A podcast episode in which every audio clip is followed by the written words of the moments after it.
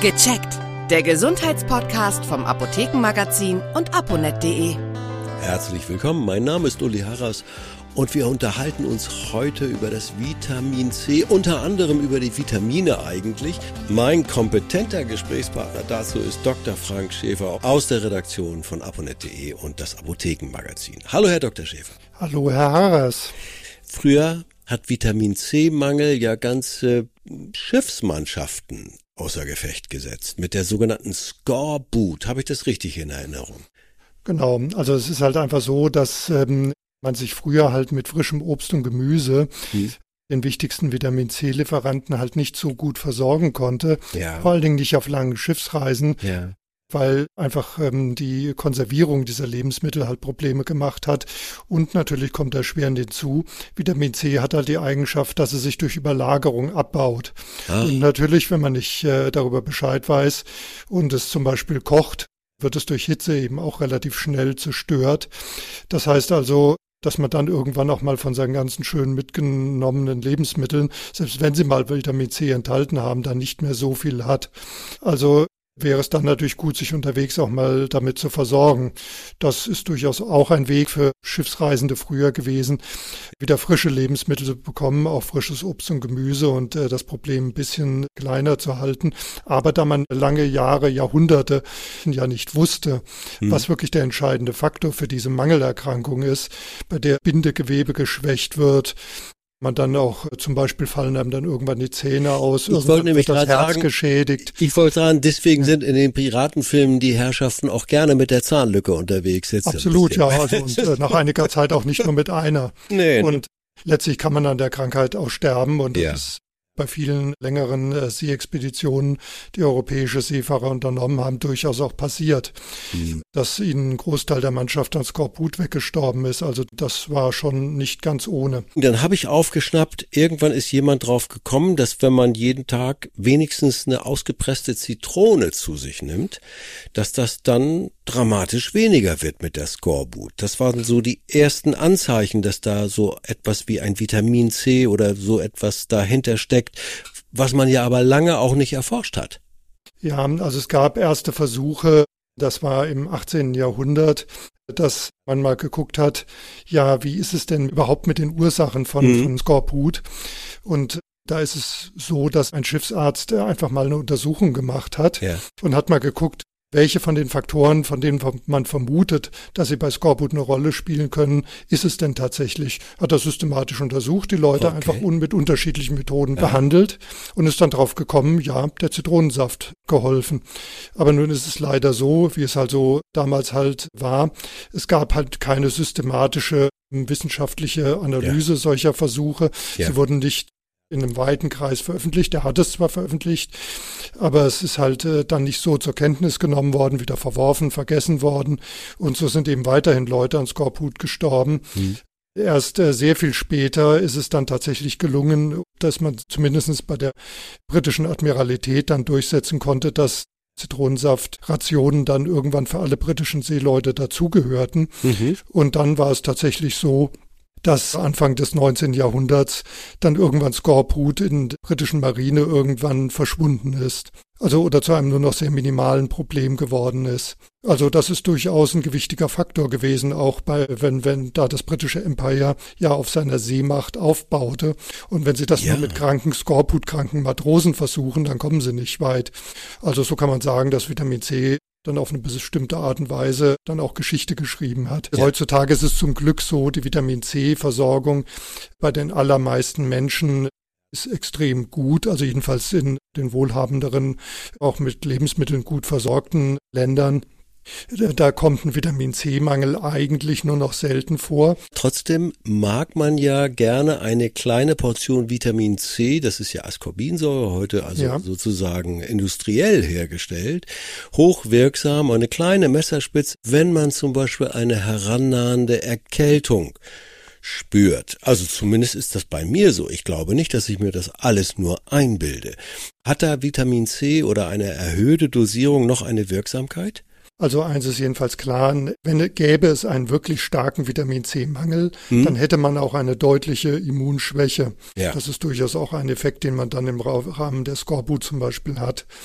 Aber bei normaler Versorgung mit Vitamin C, so wie wir sie hier haben, ist es eigentlich äh, so, dass es keine guten Hinweise darauf gibt, dass zusätzliches Vitamin C, das man einnimmt, tatsächlich einen deutlichen Einfluss auf ähm, eine Erkältung hat. Dann ist es Placebo, ne? Oder das was? ist mehr oder weniger Placebo. Also bei einer ausreichenden Vitamin C-Versorgung hat das nur wenig oder keinen Einfluss. Also jedenfalls gibt es keine Belege dafür.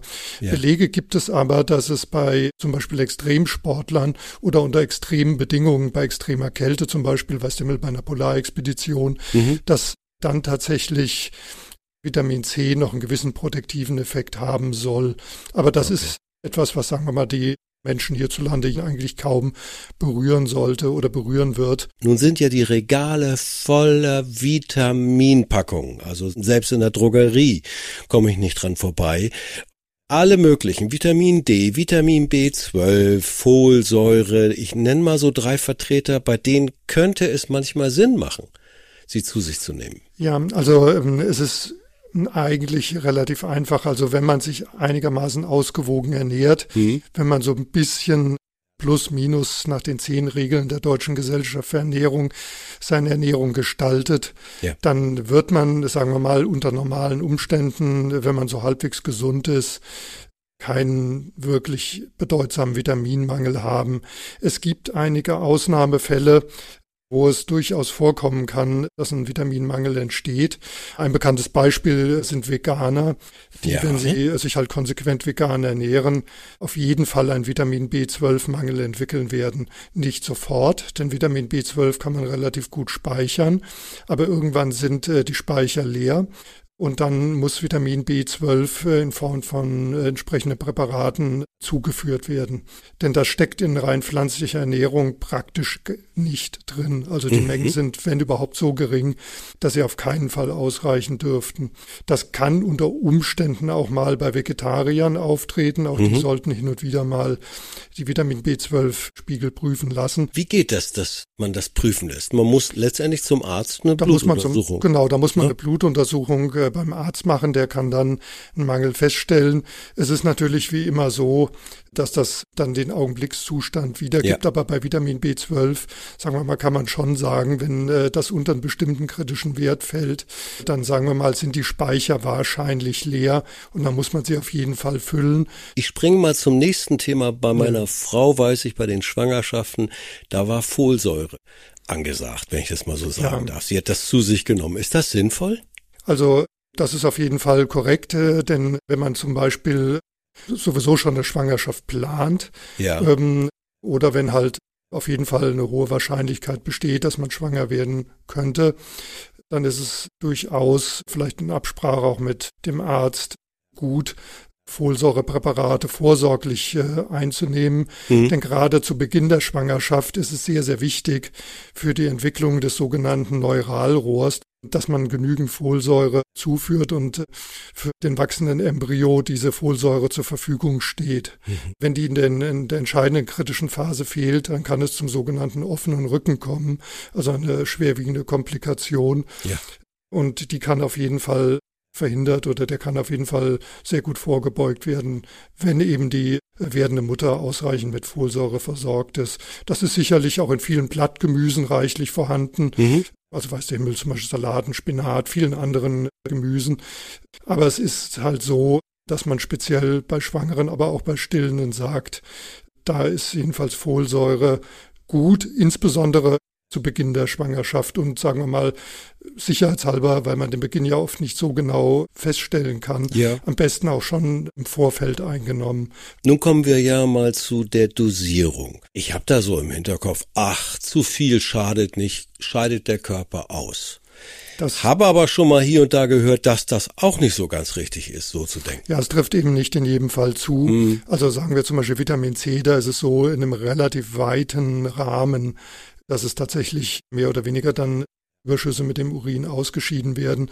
Wenn man es extrem übertreibt, kann es natürlich trotzdem Magen-Darm-Beschwerden geben. Ja. Nichtsdestotrotz, also das wird im Wesentlichen dann mit dem Urin ausgeschieden. Es ist halt dann eine seltsame Art, teuren Urin zu produzieren. Denn natürlich diese Präparate, Vitamin C-Präparate, ja, kosten ja auch Geld. Und wenn es dann im Wesentlichen diese Überschüsse wieder ausgeschieden werden, ist natürlich niemandem geholfen. Nicht so sinnvoll. Ähm, Wie sieht's bei genau. den anderen Vitaminen aus? Aber es ist durchaus möglich, Vitamine überzudosieren. Mhm. Also ein ganz klassisches Beispiel ist Vitamin A. Mhm. Da sollte man auf jeden Fall sehr vorsichtig sein. Ein anderes Beispiel ist Vitamin D, aber da muss man das schon extrem stark überdosieren. Mhm. Das ist ein speicherfähiges Vitamin. Da kann man dann irgendwann auch mal an den Punkt kommen, wo man eine Überdosierung hat. Es ist in jedem Fall sinnvoll, zu der Frage der Dosierung den Apotheker seines Vertrauens zu befragen und wie viel darf es denn sein. Also das Beste und äh, wirklich Sinnvollste ist, Vitaminpräparate dann zu nehmen, wenn es eine klare Begründung dafür gibt, also zum ja. Beispiel zu Beginn der Schwangerschaft die schon angesprochene Folsäure ja. oder wenn man ein besonderes Risiko für Osteoporose hat mhm. oder aber eine hohe Wahrscheinlichkeit, wenig Vitamin D zu bilden, weil man halt wenig an die Sonne kommt, in der man es dann in der Haut bildet, bilden würde. Ja. Dass man dann zum Beispiel entsprechende Präparate zuführt, weil dann tatsächlich ein Mangel damit behoben wird. Vitaminpräparate sozusagen gegen eine schon beginnende Erkältung einzunehmen, wird nicht viel helfen. Also hm. ich wollte gerade sagen, viel hilft viel, denkt man mal so, aber das stimmt hier bei den Vitaminen nicht. Es gibt ja wirklich, ich könnte ja zig Präparate, Multivitamintabletten, alles Mögliche nehmen, weil ich mich so ein bisschen unwohl fühle oder dies oder jenes. Also ich denke schon, in jedem Fall ist es dann auch wichtig, den Arzt zu konsultieren. Ja, also wenn man ähm, halt das Gefühl hat, zum Beispiel, dass man sich besonders erschöpft, müde, mhm. geradezu blutleer fühlt, mhm. dann sollte man auf jeden Fall auch mal bei Bedarf mal gucken, wie es mit Spurenelementen und Vitaminen aussieht, wenn keine andere Erklärung gefunden werden kann. Ja. Was natürlich auch beachtet werden soll, es gibt natürlich Menschen, die massiv fehlernährt sind. Mhm. Ähm, die, sagen wir mal, sich sehr einseitig ernähren, die praktisch ja. kein einziges Stück Gemüse oder Obst an sich heranlassen. Oder aber Menschen, ja. die praktisch das Tageslicht nie sehen, die also den ganzen ja. Tag vor ihren PCs sitzen. Oder aber auch die schlicht pflegebedürftig bettlägerig sind. Mhm und auch sich nicht mehr normal ernähren. Da muss man natürlich dann immer gucken, wie man die Ernährung gestaltet, wie man aber auch vielleicht mit einer entsprechenden Nahrungsergänzung vielleicht dann arbeiten kann. Aber das sind Dinge, die auf jeden Fall die Ärzte festlegen und die ja. dann auch in der Pflege berücksichtigt werden müssen. Das sind dann Sonderfälle, aber auch Leute, die zum Beispiel chronische Darmerkrankungen haben. Da kann es unter Umständen eben auch vorkommen, dass bestimmte Spurenelemente, möglicherweise auch mal Vitamine, nicht mehr ausreichend aufgenommen werden. Jetzt nochmal zusammengefasst, Herr Dr. Schäfer, was ist eigentlich das Wichtigste beim Thema Vitamine? Einfach äh, das Allerwichtigste ist, dass man sich ausgewogen ernährt. Mhm. Und ausgewogen ernähren kann man sich eigentlich ganz gut nach den zehn Regeln der Deutschen Gesellschaft für Ernährung, auch wenn man sie jetzt nicht immer sklavisch befolgt, auch wenn es mal an dem ja. einen Tag besser und am anderen Tag mal schlechter geht. Ja. Wenn man so sich so mehr oder weniger daran hält, ist man relativ gut mit Vitaminen, Spurenelementen und allen anderen wichtigen Nährstoffen versorgt. Wie bekommt man die Regeln? Wenn man auf der Seite www.dge.de im Suchfenster ja einfach zehn Regeln eingibt, dann bekommt man so ein Menü angezeigt. Da steht relativ weit oben schon dann zehn Regeln. Und ja. äh, wenn man da dann draufklickt, dann sieht man sie und dann werden sie auch erklärt und auch ein bisschen was zu den Lebensmitteln gesagt, um die es dabei geht. Ja. Und da hat man dann schon mal so eine Vorstellung, wie man sich eben gut und gesund und ausgewogen ernähren kann. Wunderbar. Den Link, den packen wir in die Infos zu. Klicken Sie ein wenig herum. Sie finden das.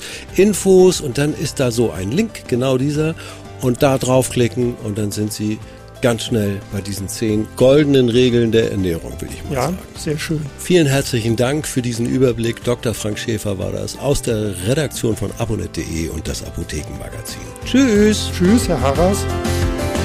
Vielen Dank fürs Zuhören. Vergessen Sie nicht, unseren Podcast zu abonnieren. Und viele weitere Tipps und Informationen für Ihre Gesundheit lesen Sie online auf www.aponet.de und alle 14 Tage im Apothekenmagazin, das Sie kostenlos in Ihrer Apotheke bekommen. Bis nächste Woche zur neuen Folge von Gecheckt, der Gesundheitspodcast vom Apothekenmagazin und aponet.de.